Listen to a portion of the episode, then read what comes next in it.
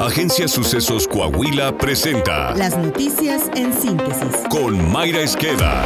Esto es lo más relevante para empezar. El Centro de Investigación Económica y Presupuestaria informó que el costo financiero de la deuda, es decir, el pago de intereses del gobierno federal, aumentó durante la administración de Morena de 615 mil millones de pesos en 2018 a 1.26 billones de pesos en 2024, lo que representa un aumento del 53.3%. El documento Austeridad, Debilidad Institucional y Presupuesto indica también que la deuda pública aumentó 5.2 puntos porcentuales del Producto Interno Bruto, al pasar del 43.6% en 2018 al 48.8% del PIB en 2024. Con ello, los ingresos derivados de la contratación de deuda se incrementaron de 501 mil millones de pesos en 2018 a 1.73 billones de pesos en 2024, lo que representa un aumento del 158.5%. Lo que también aumentó durante la administración morenista fue el gasto. Según el informe del Centro de Investigación Económica y Presupuestaria, el gasto total aumentó de 5.61 billones de pesos en 2018 a 9.06 billones en 2024, lo que significó un crecimiento de 20.5% en términos reales.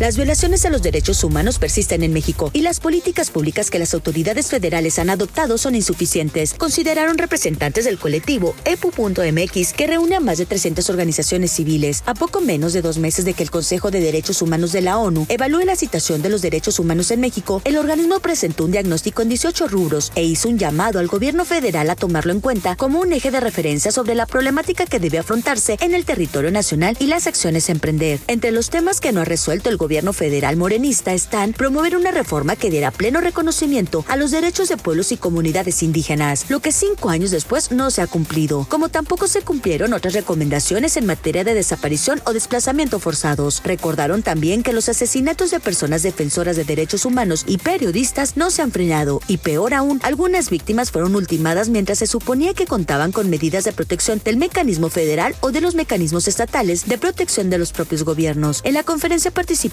representantes de Amnistía Internacional, Colectivo de Desplazamiento Forzado México, Espacio OSC y Red Todos los Derechos para Todas y Todos.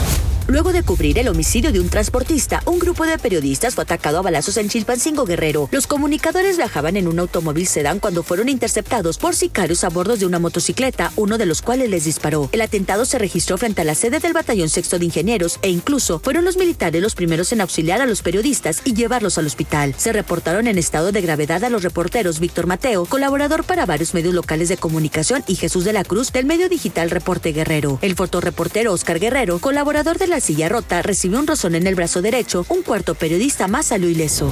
Las Fuerzas Armadas siguen acumulando responsabilidades en tareas ajenas a su misión. Ahora, la Secretaría de Infraestructura, Comunicaciones y Transportes formalizó la transferencia a la Secretaría de la Defensa Nacional de cuatro aeropuertos mexicanos al Grupo Aeroportuario Ferroviario Olmeca Maya Mexica. Con ello, los militares tendrán el control para administrar, operar y hasta construir en las instalaciones del Aeropuerto Internacional General y Licenciado Ignacio López Rayón en Uruapan, Michoacán, del Aeropuerto Internacional de Palenque, Chiapas, del Aeropuerto Internacional Hermano Cerdán en Puebla y del Aeropuerto Internacional de Puerto Escondido, Oaxaca. Estos aeropuertos se suman a la lista de instalaciones ya bajo el control de las Fuerzas Armadas, como los de Nuevo Laredo y Ciudad Victoria en Tamaulipas, Tamuín en San Luis Potosí, Chetumal en Quintana Roo y Ciudad Ixtepec en Oaxaca. Además, la Sedena participa en el control del Tren Maya, el Aeropuerto Internacional Felipe Ángeles y está previsto que administra el futuro aeropuerto de Tulum.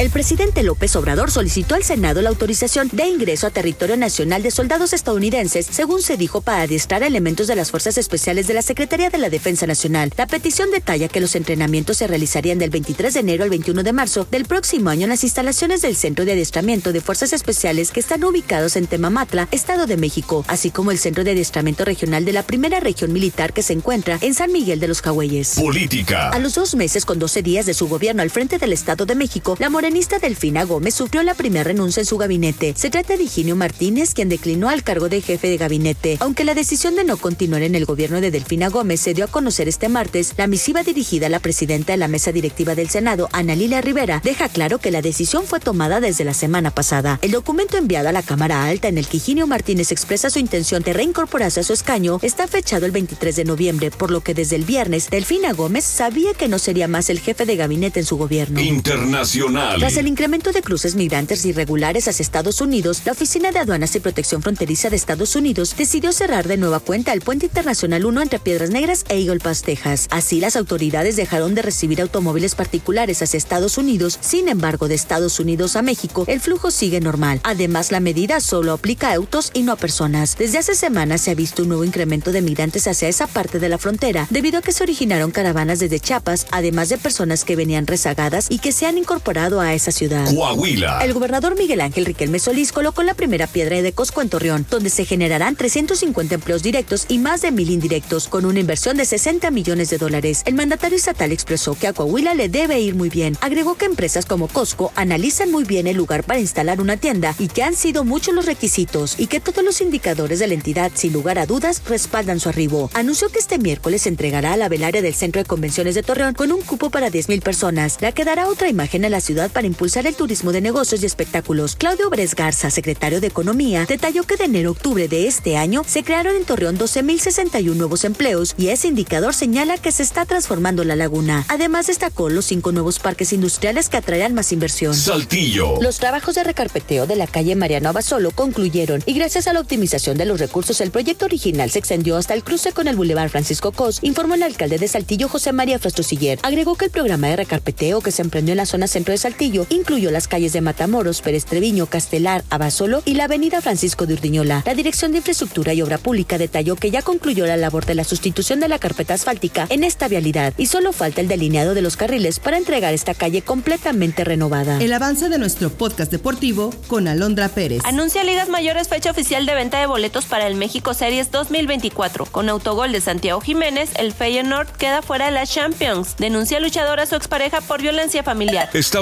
bien informado. Somos Sucesos Coahuila.